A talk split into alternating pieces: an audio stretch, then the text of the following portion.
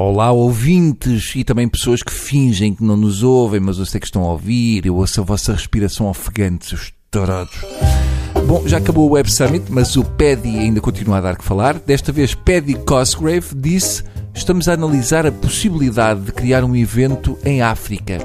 Eu imagino que seja com comida feita pela mulher a 500 euros a refeição.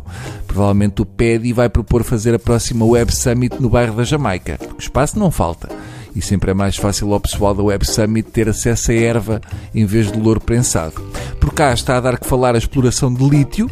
Tudo o que seja exploração tem sucesso em Portugal. Basta ver o que os bancos têm feito nos últimos anos para constatar isso. Aliás, eu só fico descansado se isto do lítio meter um mexia. Mas afinal, o que é o lítio, Bruno? O lítio vem do grego litos, que significa pedra, uh, mas não pensem em começar a fumar lítio. Eu uma vez fumei lítio e comecei a ver o João Galamba montado num unicórnio a comer calipos.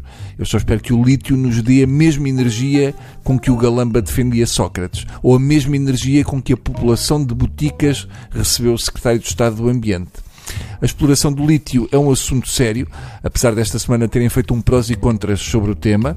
Eu confesso que vi, uh, porque o meu cão comeu o controle remoto e lá teve que ser. Eu tenho de lhe fazer festas na barriga agora para mudar de canal.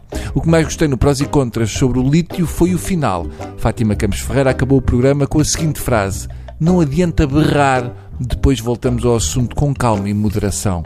Maravilha!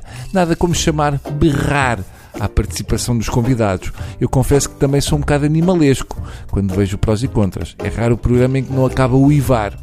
Eu tenho a opinião que, no fundo, isto é assim: bora lá explorar o lítio para depois os lucros irem para os chineses. É como as eólicas: depois vendem aos chineses a preço da uva mejona e cobram-nos a energia mais cara da Europa. Portugal devia apostar no marisco, porque em Portugal o mexilhão é 90% da população e acabamos sempre lixados. Segundo percebi, Uh, sendo prós e contras, é sempre difícil perceber seja o que for, porque aquilo anda ali entre o leilão de peixe na lota e pessoas a bater com tachos na passagem de ano. Bom, mas quando percebi, a exploração já foi entregue a uma empresa que foi formada, atenção, três dias antes da concessão. Caramba, demos números do Euro Milhões. Mas pelo menos tem um nome que puxa ao nacionalismo. Chama-se Luz aos Recursos Portugal Lithium uma empresa de pouco capital, feita três dias antes, ganhou uma concessão especializada de milhões. Mas pronto, é o país onde os donos do peixe congelado vencem o concurso da concessão do oceanário. Provavelmente os donos da luz ao recurso eram bipolares e tomavam bastante lítio. Eu confesso que cada vez que ouço falar em concessão e concurso do governo só penso, hum, então e se fosse sempre ao órgão masculino?